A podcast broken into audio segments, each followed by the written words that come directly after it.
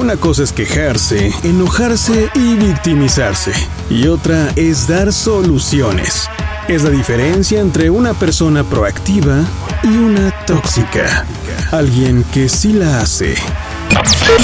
Estás entrando a la mente colectiva de misantropía.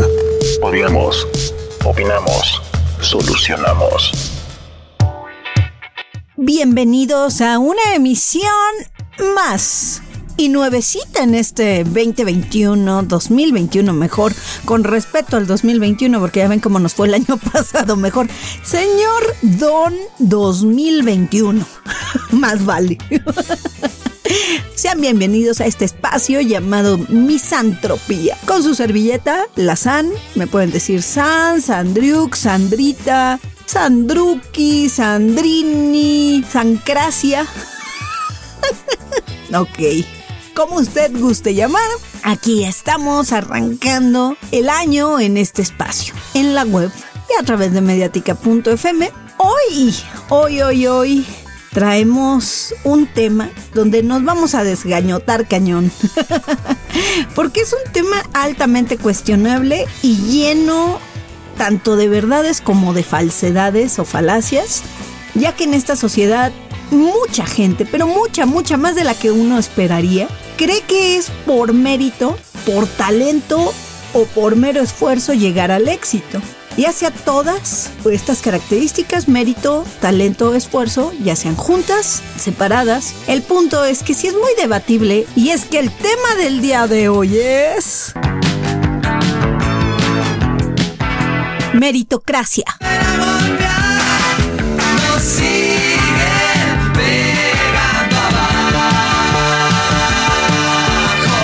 Charlie García, de nombre Carlos Alberto García, es autor de este tema, con un sonido New Wave, que hace referencia a la dictadura que se vivía en Argentina, que es su país de origen. Él, al igual que muchos músicos y artistas, son el vivo ejemplo de lo que es más bien de lo que debería ser la meritocracia, pero también son el ejemplo de lo que actualmente en la sociedad se ha insertado como meritocracia. La meritocracia ya es una dicotomía.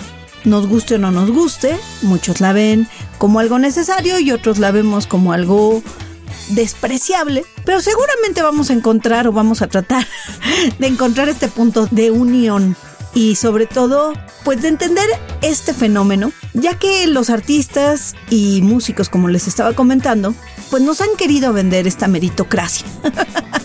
esta meritocracia que gracias a ti y a tu esfuerzo, a tus talentos y habilidades y sobre todo a tus méritos. Dentro del mérito podríamos poner entre paréntesis esfuerzo, eh, actitud, ganas, etc. Y sí y no.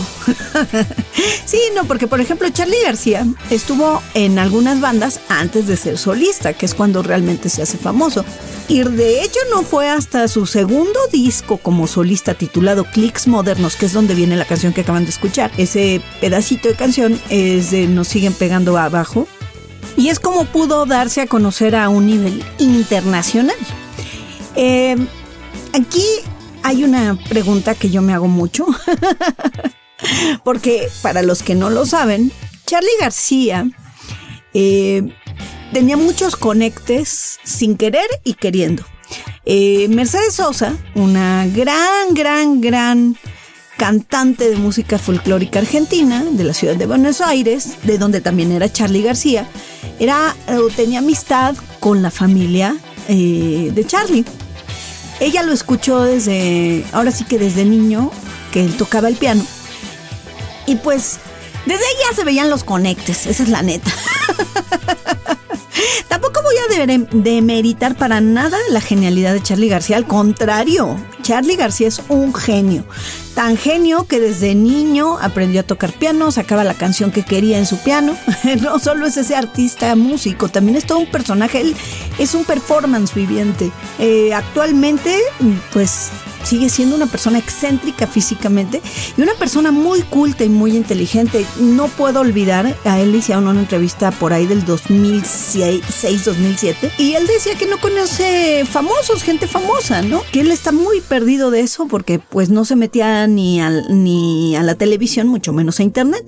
Que esto ahorita lo podríamos poner como el, pues no se metía a TikTok, no se metía a YouTube, me explicó. O sea, este señor realmente tiene una postura ideológica desde hace muchos años, pero la pregunta que nos hacemos por el tema del día de hoy, ¿qué habría sido de Charlie García si en su casa no hubiera estado un piano? ¿Qué habría sido de Charlie García si Mercedes Sosa no le hubiera comentado a su mamá que su hijo era genial?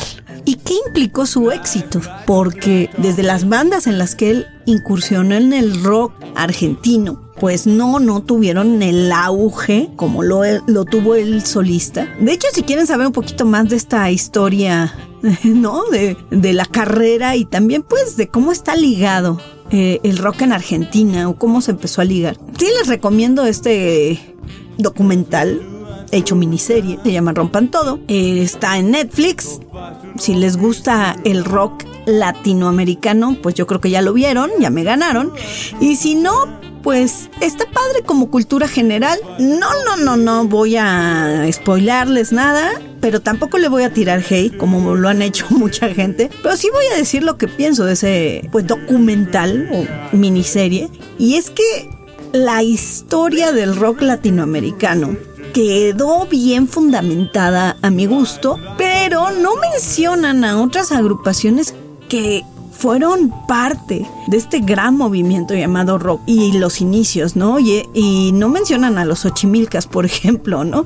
Ese grupo pues era más de música versátil, pero jugaban con la comedia y también le dieron sonido swing, eh, blues y una fusión tremenda musicalmente hablando, además de ser muy irreverentes y no se les menciona. Está bien, digo, yo, yo sé que no caben todos, ¿no? No, caben, no pueden caber todos los grandes artistas, pero sí creo que son parte fundamental para entender cómo comienza el rock latinoamericano, a diferencia del inglés y a diferencia del estadounidense y del canadiense y de los Países Bajos, en fin, sí hay una identidad propia que sí se muestra a lo largo de esta miniserie, ya que, como les comentaba, esta canción de Nos siguen pegando abajo hace referencia a la dictadura de Argentina, pero además hay que decirlo, medio Latinoamérica estaba en dictadura y el rock fue un gran, gran, gran escape para toda esa cólera, para toda esa injusticia y sobre todo para el joven que buscaba un cambio.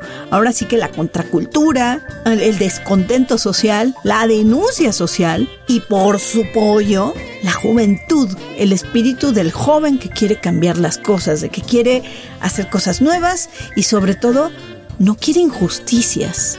Una moral muy cuestionada con esto del sexo, drogas y rock and roll, porque evidentemente por un lado pides justicia, pero por otro lado pues también pides este pues China libre para el sexo y piden otras cosas, pero eso es algo histórico que hay que ir entendiendo. Estamos en una era, incluso todavía no podemos aceptar la libertad sexual de, de que no nos acomode a nuestra cabeza o nuestro entendimiento. Todavía están estos temas del poliamor y tenemos pansexualidad. En fin, el punto es que todavía nos saca de onda ver contenido eh, homosexual. Todavía nos sentimos agraviados si vemos escenas de sexo en algunos lugares. Y sí, no todo necesita que ponga sexo explícito o palabras altisonantes explícitas, pero tampoco podemos ser tan mojigatos y creer que estamos en esa época de los 50, 60 donde se gesta el rock, donde realmente había una censura a la libertad de expresión, no como ahora, ahora le quieren decir eh, censura a, a, opinar diferente a otros, pero la verdad es que no es censura, censura sería que ni siquiera supieras que alguien opina diferente, él ni siquiera sabes que existe porque te lo han ocultado. Y para eso tenemos diversas instituciones que han sido maravillosamente mágicas en ocultarnos las verdades, en ocultarnos ahora sí que la verdad en diferentes cuestiones. En esta miniserie en Rompan Todo, si bien, insisto, no les quiero spoiler nada, pero sí me parece un poco correcto de mi parte, que soy fiel al rock. Y, sí, sí me fue un tanto chispazo, casi se me tuerce el ojo, pues que no incluyan a los Ochimilcas en el caso de los inicios del rock, que luego pasan por los 70, donde prácticamente eh, se genera un rock original ya más de identidad del latinoamericano. Luego pasan a los 80 con esto del rock en tu idioma, que más bien es el pop en tu idioma. La neta, o sea, hay que reconocer que eso no era rock, era rock pop, pero rock, no, por favor. Vaya, creo que llegó un punto en que si tocabas con, con guitarra eléctrica y batería, ya eras rock. y pues yo no creo que sea así. Pero vaya, esa es mi humilde opinión. Después pasan a los noventas, donde ahora sí entramos de lleno al tema del día de hoy.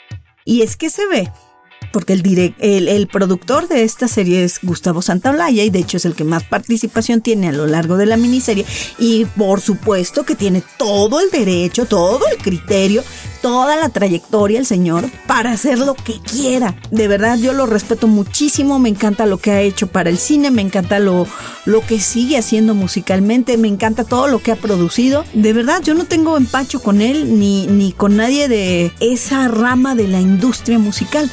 Pero sí, no podemos decir que solo ellos son el rock. Y solo ellos, pues son el portavoz de la juventud o de esta alma colectiva que representa pues todos los valores que quisiéramos para toda la humanidad. Porque de ahí realmente nace el rock, ¿no? Y también el respeto a la individualidad. De ahí viene lo de sexo y drogas, ¿no? El deja que otros experimenten a ti qué es. Si tú lo quieres hacer o no es tu problema. Si tú quieres abortar o no es tu problema.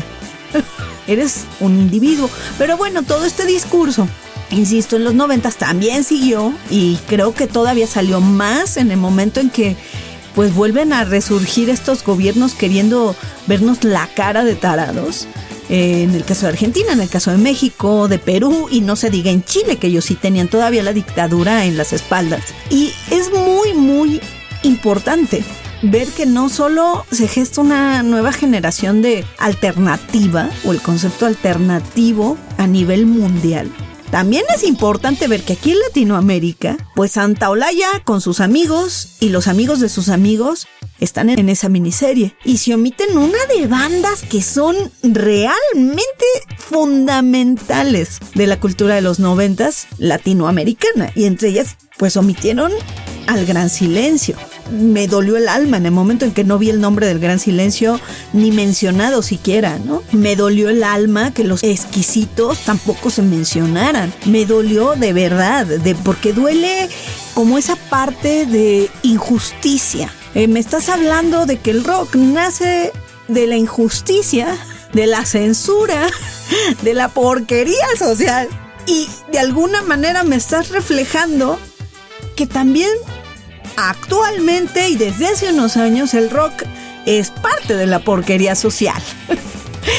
y, de verdad, no le tiro hate, insisto, a mí me gustan mucho bandas como Café Tacuba, como Maldita Vecindad, que tienen unos orígenes realmente meritorios o que la meritocracia como es concebida en un inicio, pues sí, sí, tenían talento, no, no, no eran eh, chavos ricos, ni mucho menos, pero sí hay que decirlo. Estuvieron en el momento adecuado, con la gente adecuada, mostrando su trabajo adecuadamente. Eso es parte de la meritocracia que vivimos muchos, muchos, muchos, muchos, porque es parte de lo que nos han vendido como lo correcto para vivir. Y en una época como esta en la que tenemos tantos ejemplos de insurrección y tantos ejemplos contraculturales y sigue la lucha y sigue el dedo en el renglón de no moralizar, sino despertar conciencias, dejar que otros decidan y no imponer tu verdad, pues sí cuesta un poquito digerir el trasfondo o, o estas entre líneas que se ven en la miniserie. Que insisto, no tiro hate, yo soy fan, insisto, de todos esos músicos que se mencionan. No hay ni uno solo. Es más, agradezco a esta miniserie porque yo no conocía a varios grupos que mencionan, sobre todo en, eh, de origen argentino porque como Santa Olaya es argentino, pues obviamente tiene más conectes con argentinos y salió más eh, personas eh, que, que dieran su testimonio, que dieran su opinión. Y sí se lo agradezco porque yo no conocía a muchos de ellos, pero también insisto, hay que seguir siendo críticos y no nos podemos quedar con la verdad de nadie, hay que investigar y evidentemente también hay que poner las cosas paralelas, la verdad de los demás con tu verdad. hay que ponerlo en paralelo, tanto es respetable la verdad de otro como es tan respetable tu verdad. Y creo que estas bandas que no se mencionaron, que han sido completa y absolutamente fundamentales, insisto, en la cultura del rock latinoamericano, yo no sé si se molestaron o no. No le puedo decir que es una falta de respeto porque tampoco creo que haya sido intencional. O sea, no creo que, que el grupo de Toby se peleó con el de Lulu. No, simplemente, pues así es. Se dijo una verdad. A muchos les acomoda, a otros no les acomoda. Y ciertamente te permite analizar un poquito más pues no solo de lo que hay ahorita y ha existido, sino de lo que viene y de para dónde podría ir el rock, porque ciertamente creo que muchos opinamos lo mismo.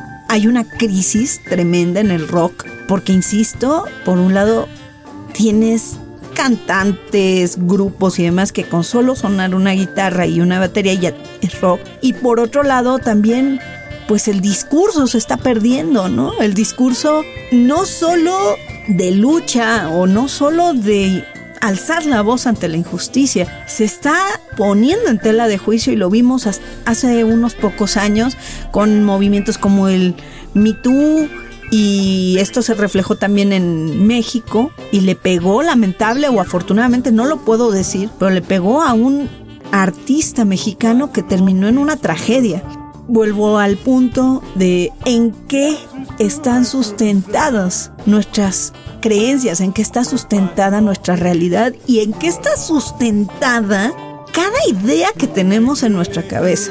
¿A qué le estamos dando valor en nuestra cabeza? Parte del gran problema que a nivel social vivimos la mayoría. Sí, el COVID vino a fregarnos con el empleo, Estamos, en el caso de México, toda, en la Ciudad de México en específico, estamos en semáforo rojo, entonces la economía está un bastante mal y no podemos culpar solo al gobierno. Insisto, yo no, no, no le quiero tirar hate a nadie aquí porque sí veo la parte complementaria de la problemática y gran parte del por qué resultó esto es de la maldita meritocracia que ayudó a la corrupción que ha ayudado a ser círculos cerrados de poder, a que solo unos cuantos entren al embudo social y salgan exitosos. Y lo peor es que los pocos que llegan al éxito creen que su meritocracia es sana, creen que llegaron ahí por mérito propio y creen, lamentablemente, que son solo pocos los que lo merecen. ¿no? O sus cuates o de ciertas características similares a ellos. Y ahí nos tenemos que preguntar dónde queda el rock contestatario, dónde quedan los, los discursos con fines sociales, dónde queda cambiar la conciencia de esta humanidad, que no tengas que esperar a que te den un guamazo, te sigan pegando abajo para alzar la voz y decir no más, porque esto está mal. Y vaya que socialmente estamos mal meritocráticamente. Vaya que es un concepto distorsionado, torcido y embarrado de popó.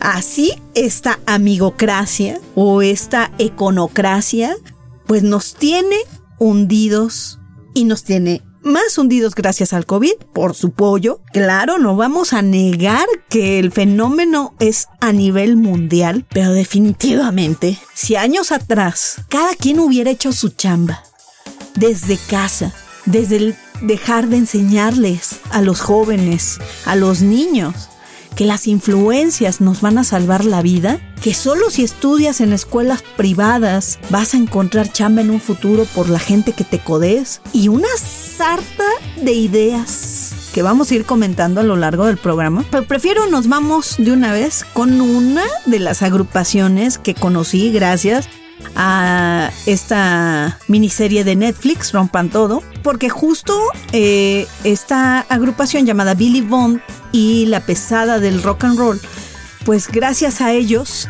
en especial a Giuliano Canterini, llamado El Bondo también, o conocido como Billy Bond, que es de origen italiano, nacionalizado argentino, dio este grito de guerra durante un concierto allá en Argentina y pues rompan todo.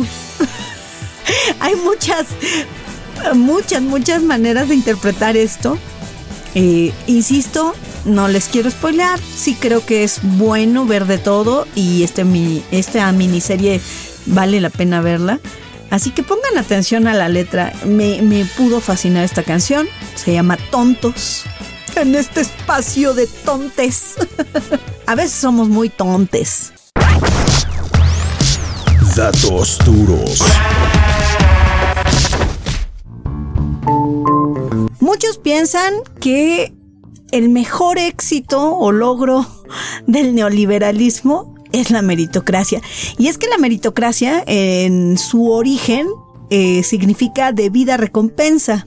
Meritum quiere decir debida recompensa o mereri que significa ganar, merecer en latín. Y pues también cracia que viene del griego kratos eh, que significa poder, fuerza. Entonces, verán que etimológicamente, pues la meritocracia es esta debida recompensa que te mereces o ganas con poder o con fuerza.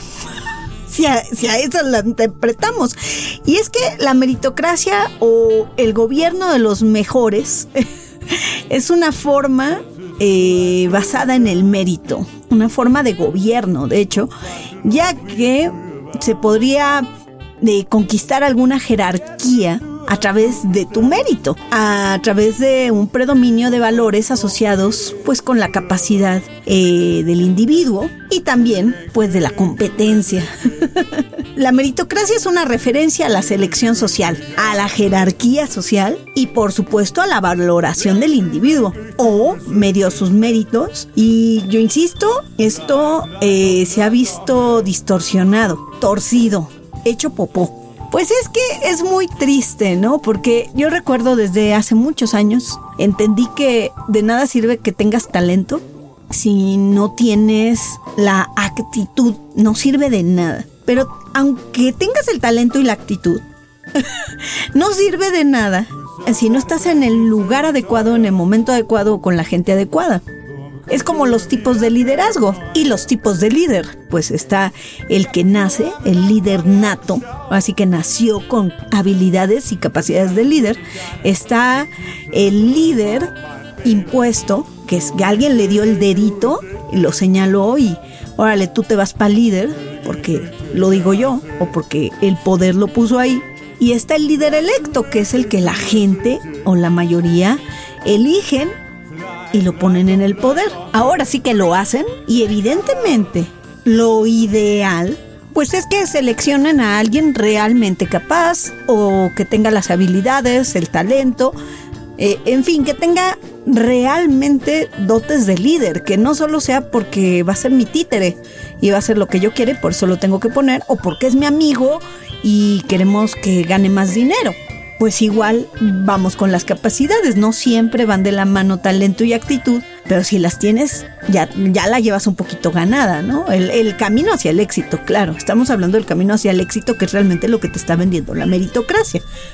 Porque te está vendiendo poder, te está vendiendo fuerza o esfuerzo y también obviamente te está vendiendo tus habilidades, ¿no? ¿Para qué? Pues para ser mejor que otros, Así es, así es. El espíritu de competencia, pues lo traemos eh, innato. Ahora sí que viene con el humano. No es lo mismo meritocracia que meritaje. Aquí este concepto, en efecto, el meritaje o selección por méritos para algún puesto, para alguna labor, es diferente a la meritocracia, que, insisto, tiene un carácter antidemocrático totalmente, elitista y pues genera, y ha sido la mamá de la desigualdad social la desigualdad económica, los privilegios y las jerarquías, es decir, lo que conocemos como status quo. Evidentemente, la meritocracia y el meritaje pues tienen aspectos positivos y aspectos negativos. Definitivamente el meritaje pues es lo que puede permitir que vayas ascendiendo en tu trabajo o en un puesto, insisto, jerárquico, ¿no? Esa pues para muchos es ridícula la pirámide, pero para otros es necesaria y eso no lo vamos a cuestionar en este espacio, o al menos en este tema, porque aquí lo que queremos resaltar sobre todo es el fruto de la meritocracia y cómo ha sido una mentira para ser rico o exitoso, pues de alguna manera nos quieren vender que no, no necesitas nacer rico, no necesitas pues rodearte de gente exitosa para tú ser exitoso, cuando la realidad es otra. ¿Y por qué lo decimos?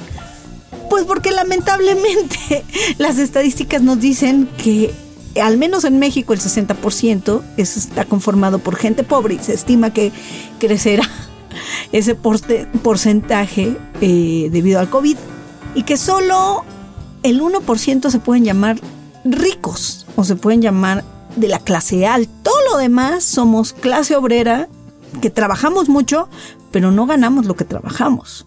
Y que también al final de nuestro día laboral gastamos o tenemos necesidades que nos están insertando para mantener ese mismo status quo o ese nivel que entre comillas tenemos.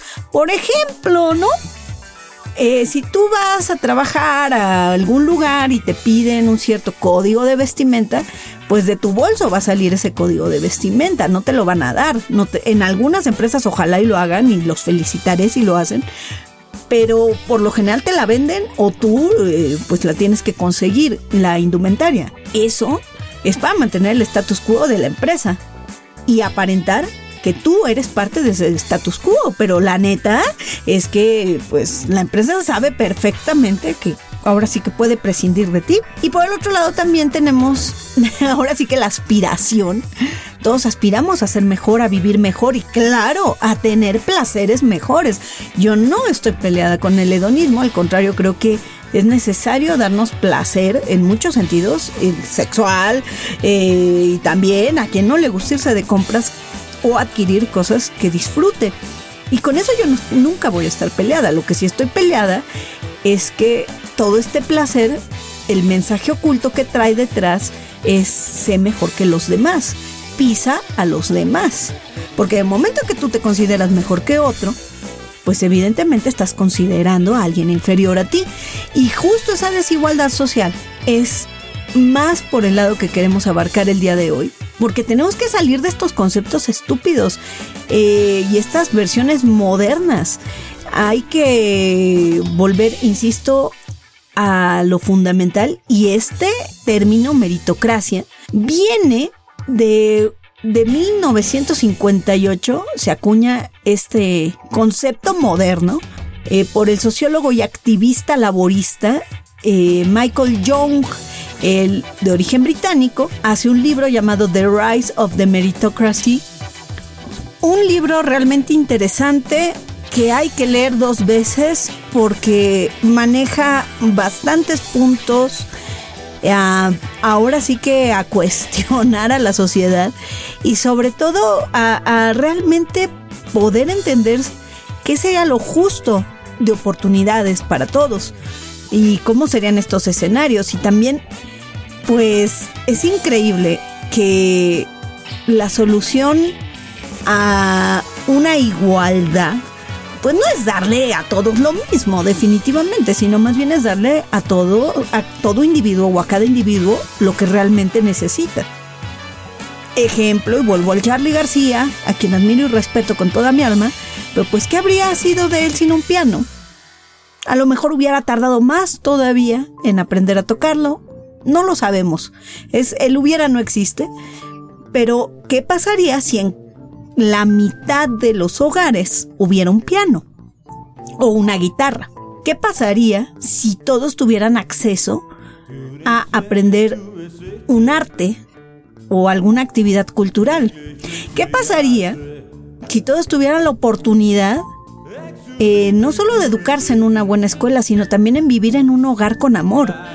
Porque pues puede ser que la solución la tengamos en la en la en el conocimiento, en la educación pues formal, pero la verdadera educación viene en casa y no sirve de mucho que, que las escuelas eh, se hagan planes de estudio, etcétera, etcétera, si en casa pues te enseñan a ser corrupto y es normal resolver los problemas de la familia por debajo del tapete y obviamente callar los crímenes familiares y peor aún, pues solapar las estupideces de otros, ¿no? Solo porque te une un lazo sanguíneo o un lazo emocional.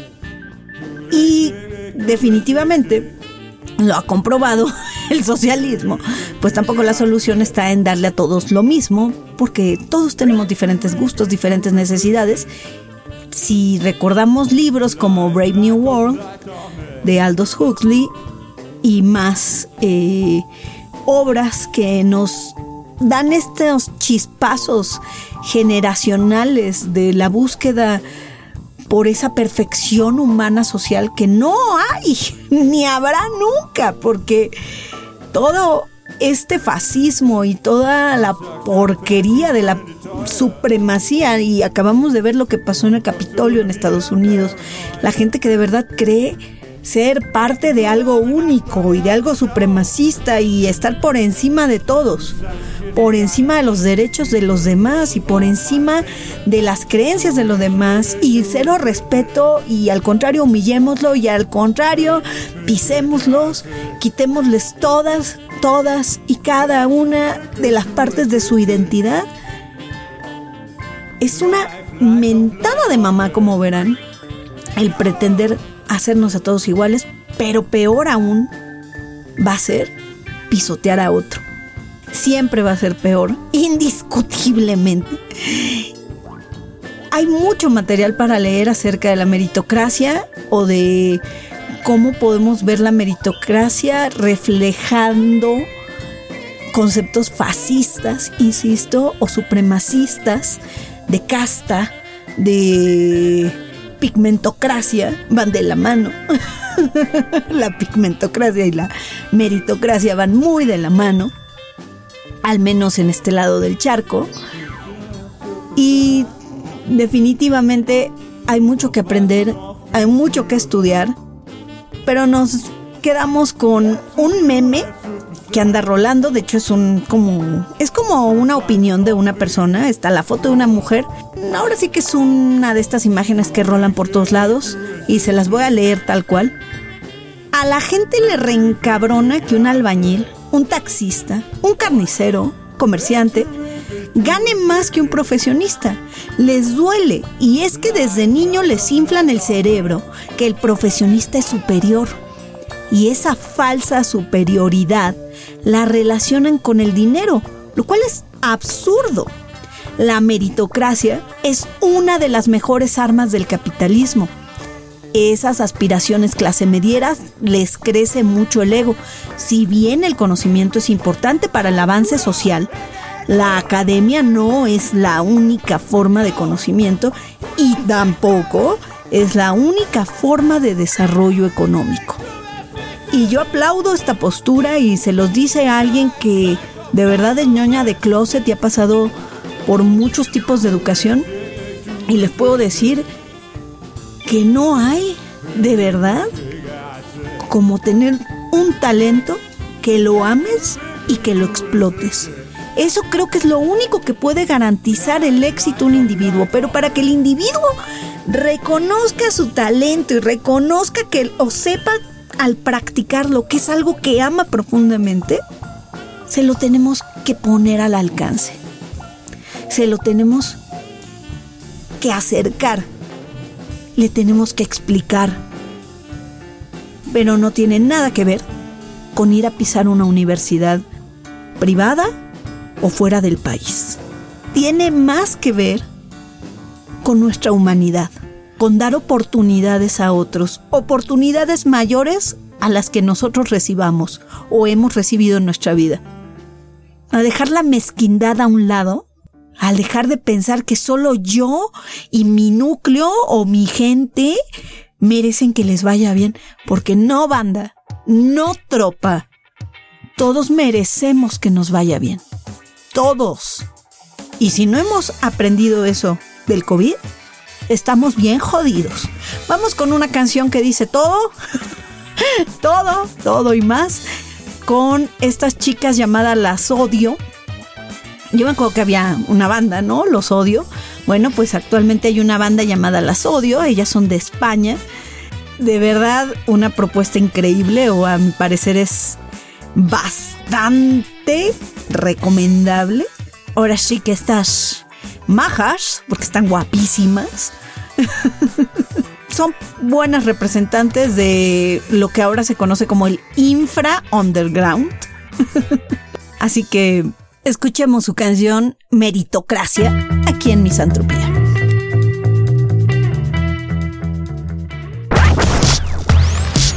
A todos nos importa.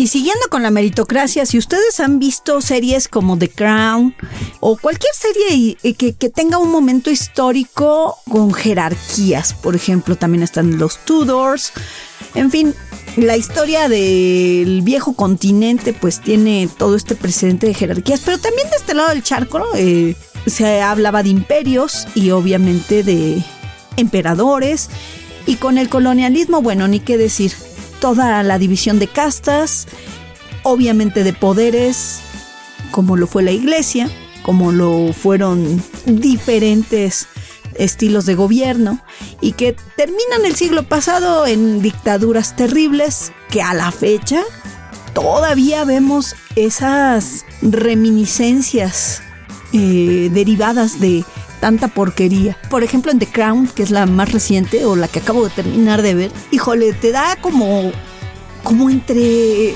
maravilla y coraje. Y maravilla lo digo porque es impresionante lo que han logrado con esta serie visualmente. Debo decirlo, es aberrante ver cómo todo el dineral que se gasta una familia solo por haber nacido en una cuna de oro. Es impresionante. O sea, neta, neta, si a veces nos sentimos eh, ricos o poderosos tomando una copa de champán, porque sí, de verdad, de verdad, una botella de más de mil pesos mexicanos, ahí se me hace un desperdicio económico, pero cuando lo, lo pruebas y dices, a ver, vamos a comprarla y vamos a tomárnosla, y dices, ah, caray, no, pues sí me gusta lo bueno, ¿verdad?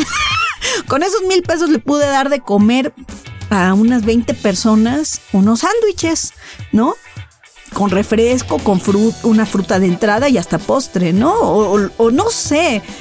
Pero también el gastarme mil pesos en un champán y sentirme por unos segundos alguien libre y feliz y todo lo que pueda llevar esas ideas de porque tomé champán, pues también es disfrutable. Y de repente ves este tipo de escenarios que toman champán como si fuera agua de la llave. que traen joyas que, bueno, tu, tu anillito de oro de 14 quilates, pues muy modestamente no es ni la argollita del llavero olvidado en la casa de la tía Margarita, ¿no? O sea, es impresionante el dineral de la monarquía inglesa o británica. Es impresionante cómo se fue formando esta industria de periodismo en torno a la imagen de la reina Isabel y su familia. Y es y más impresionante todavía cómo ha sido parte de la historia y en momentos históricos realmente importantes. Y ahí estaba esa casa de Windsor o como le llamen. De verdad me, me vuelve loca de fascinación, pero a la vez me, me indigna me enchila, me molesta, me arde, me duele y me da coraje que el mundo se está cayendo en pobreza en muchos lugares y ese 1% del mundo que vive en riqueza le vale popo no les importa nada, ¿no? E igual ve series como Vikingos, que también la acabo de terminar y que también estoy fascinada y sin temor alguno lo digo, es la mejor serie de televisión o serie que he visto en mi vida. Le mata completamente a otras series muy importantes, pero sí Vikings o Vikingos es el 10 perfecto, perfecta, es perfecta la serie en todo sentido, para mí, para mí. Pero bueno, el punto con esta serie es que vemos la gran importancia que tenía el estar por encima de otro y demostrar el poder a través de la violencia, el sometimiento y en el caso de las mujeres, bueno, si no violaban a las que podían, pues no no se sentían hombres, ¿no? Ahora sí que vemos una serie de cosas terribles que la humanidad ha pasado, pero que nos explican perfectamente toda nuestra porquería y cómo terminamos actualmente con estas posturas meritocráticas y con esta falsa creencia del poder en nuestras vidas. Y lo digo falsa porque pues el poder, pues el poder está en ti, ¿no? Insisto, o sea, ¿quién me va a venir a decir que es poder?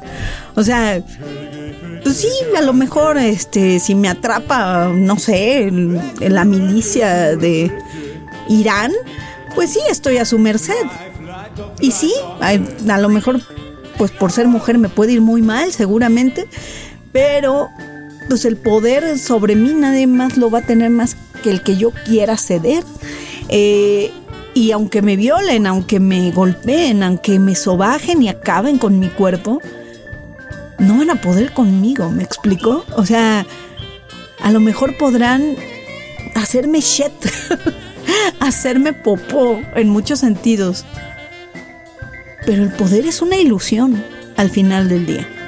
Una ilusión que ha costado vidas, que ha costado dignidad, que también pues ha hecho una llaga, de verdad, un replanteo de los derechos humanos y tiene que ser constante y tiene que ser, ahora sí que siempre, siempre tiene que estar en constante, constante debate, porque no podemos quedarnos actualmente con un, ah, ¿Es que él tenía poder o es que no tengo poder? No, al carajo con eso. ¿Y a mí qué? ¿Y a mí qué? Y es que estamos iniciando el año y lo peor para este momento es ser parte de la corrupción, de la amigocracia, del que todo lo que tengo yo lo hice solito. También esta falsa creencia o ilusoria creencia de que tú puedes hacer las cosas solo. ¿Perdón? Pero no, no lo puedo creer y no lo puedo creer porque si me dices que estudiaste una carrera o que te titulaste, bueno, y gracias a quién. No, es que yo me pagué la universidad. Bueno, ¿y quién te dio la vida? ¿Quién te pagó la primaria? ¿Quién te educó los primeros años de tu vida? ¿Quién te pagó la carrera? No, no sé, o sea, no me digas que lo hiciste solo, porque no te lo voy a creer. Méritos, pues si los tienes, es muy loable y se aplaude que la gente se esfuerce por superarse, pero solo no lo logras. O al menos yo nunca, no me puedo decir que yo solo he hecho lo que soy, porque no es cierto, yo soy la suma de cada persona que ha cruzado mi vida, buena o mala, eh, con las experiencias que me haya dejado buenas o malas, y con el aprendizaje que siempre va a ser positivo. Siempre, siempre están o han estado ahí no por casualidad. Y es algo que también nos debemos replantear en este momento. Si el estar en el momento adecuado, con la gente adecuada, en las circunstancias adecuadas, o dependen de ti. Hay muchas teorías como esta de la atracción y demás, del secreto y demás que dicen que no, es que tú atraes. O sea, sí, sí es cierto, tú atraes lo que eres, lo que vibras.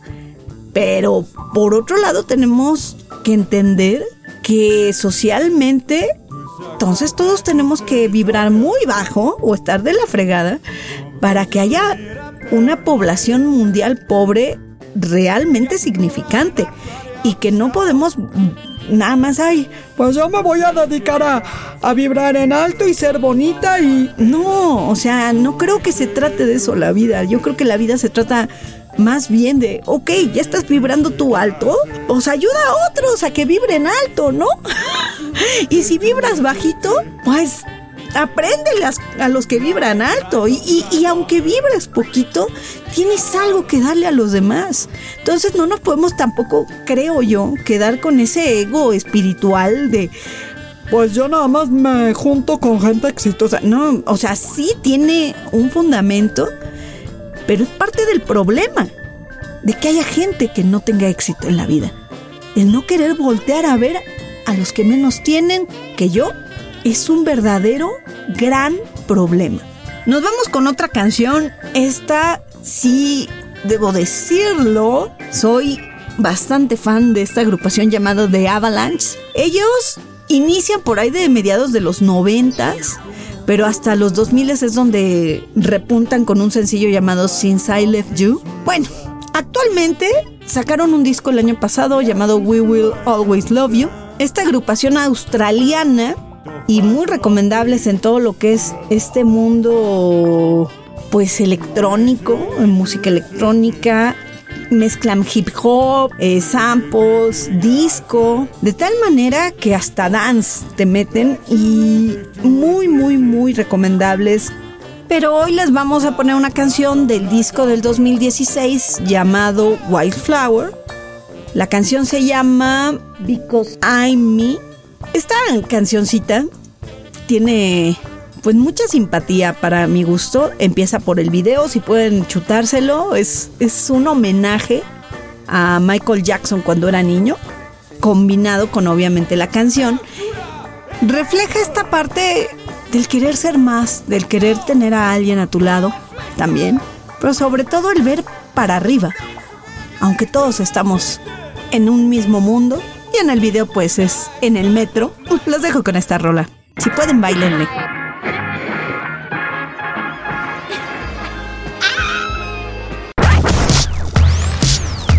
El remedio y el trapito. Y la conclusión de la misantropía de la meritocracia es... Sé chingón sin chingarte a los demás. No te rindas. Neta, no te rindas a la primera caída, ni a la segunda, ni a la tercera. Si tienes muy claro tu talento o tus talentos y amas lo que haces, no te rindas. De verdad, a mí me hubiera encantado escuchar eso. No te rindas. Aunque te digan que te rindas, no lo hagas. Tú dale, dale, dale, dale. Y recuerda que nadie puede hacer algo por sí solo, porque nadie puede. Somos interdependientes y a lo mejor pareciera que tú lo hiciste solo todo o que lo estás haciendo solo, pero si volteas a ver realmente a las personas que tienes alrededor te vas a dar cuenta que gracias a tu abuelita, gracias al tío que te inspiró, gracias a la amiga de tus papás que te dio a conocer ciertas cosas, etcétera, es que estás haciendo lo que estás haciendo, que es estar en el camino al éxito. Sí, hay gente que ha tenido éxito, ya lo probó, a lo mejor lo dejó ir, a lo mejor se mantiene, o a lo mejor todavía llega mucho más alto de lo que ya había llegado. Sí, si no te ha tocado, créeme, estás en el camino al éxito. Ese es la vida. La vida es un constante camino al éxito. Tú decides si te haces a un lado, si lo continúas, si dejas que otros pasen encima de ti o si pasas encima de otros para llegar tú primero. Y no es que lo quiera ver como una competencia, pero insisto, somos humanos, traemos esta parte animal de ganar, de estar arriba de otros. Pero el chiste no es estar arriba. El chiste de un buen líder, y no de alguien que llegó por meritocracia, sino que realmente es líder en lo que haga. En ser papá, en ser mamá, en ser el músico, cantante, lo que quieras, eh, abogado. La profesión u oficio que me digas taxista, taquero, el ser líder o ser el influencer no tiene que ver con dinero. Tarde o temprano van a llegar otras recompensas como el dinero. Tiene que ver más con cómo te percibes tú. ¿Qué tan contento estás contigo? ¿Y qué tanto puedes hacer más? La meritocracia la podemos abolir siendo nuestra mejor versión sin pasar por encima de los demás, sin hacer menos a los demás, sin abusar de los demás y sin cacarear, porque a ah, cómo les gusta a la gente cacarear. Todo lo que tienen, caray. Está bien, qué bueno que lo tengan. Ojalá y les dure. Pues si tú no has tocado el éxito, como es mi caso, como es el caso de mucha gente, del no sé cuánto de porcentaje en este mundo hayan tocado el éxito, sí les puedo garantizar que a veces solo basta con creer en ti y aferrarte a algo superior. Nos vamos con esta canción porque a lo mejor no probarás el éxito económico, el éxito con el sexo que te quieras ligar, pero siendo realmente quien eres, puedes ser un héroe para alguien más. Esta rola legendaria de David Bowie en un cover que no es el de los Wildflowers, ya chole con el de Wildflowers, pero sí con uno muy bueno de Depeche Mode. Es interesantísimo cómo hacen este cover. Resulta que David Gahan, el vocalista de Depeche Mode, estaba cantando esta canción cuando Vince Clark que también formó Erasure y otros proyectos y participaciones bastante importantes en la música electrónica, lo escucha y lo contacta para formar Depeche Mode. En 2017 fallece David Bowie y la agrupación, ya no con Vince Clark, hacen este cover que es un himno para muchos en todo el mundo. Están en misantropía.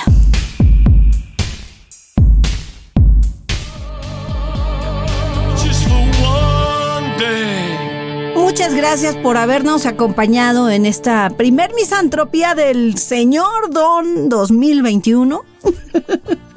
Con todo el respeto y cariño, ¿verdad, señor 2021? Gracias a todos ustedes. Yo soy Lazán. Me pueden escribir a sandra. Nos topamos la próxima emisión. Y como es el primer programa, de este bonito año, pues otra rolita que es un coversazo, es una versión funk hecho por varios músicos, entre ellos el señor Kenton Chen.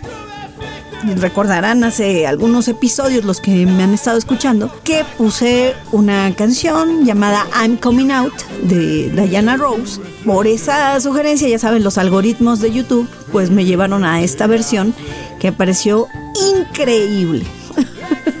Porque lo volveré a insistir siempre. Hay que cuestionar. Salgan del closet de la comodidad. Salgamos de nuestras chaquetas mentales, del yo no puedo. Salgamos de esa estúpida meritocracia que nos ha querido hundir a los que no tenemos palancas o a los que no tenemos estudios en universidades rimbombantes o a los que no estudiamos siquiera. Salgamos de esa meritocracia estúpida que es tan dañina para la sociedad y que solo fomenta la desigualdad y la división y lo peor, a la gran mayoría pues a según con nuestros frutos, ¿no? Del mérito. Nos despedimos con este cover.